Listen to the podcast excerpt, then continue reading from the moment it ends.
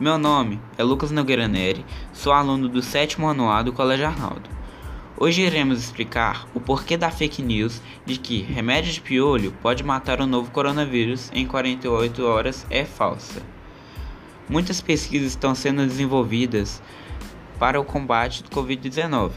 Entretanto, até o momento, não há nenhum medicamento, substância, vitamina, alimento específico ou vacina que possa prevenir a infecção pelo coronavírus. As recomendações de prevenção são: lave as mãos com frequência com água e sabão, ou então higienize com álcool em gel 70.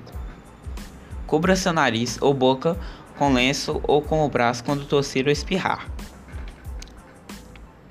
Evite contato próximo com pessoas resfriadas ou que estejam com sintomas parecidos com a da gripe. Quando estiver doente, fique em casa. Evite tocar nos olhos, nariz e boca com as mãos não lavadas. Não compartilhe objetos de uso pessoal como talheres, toalhas, pratos e copos. Evite aglomerações e mantenha os ambientes ventilados. Até logo!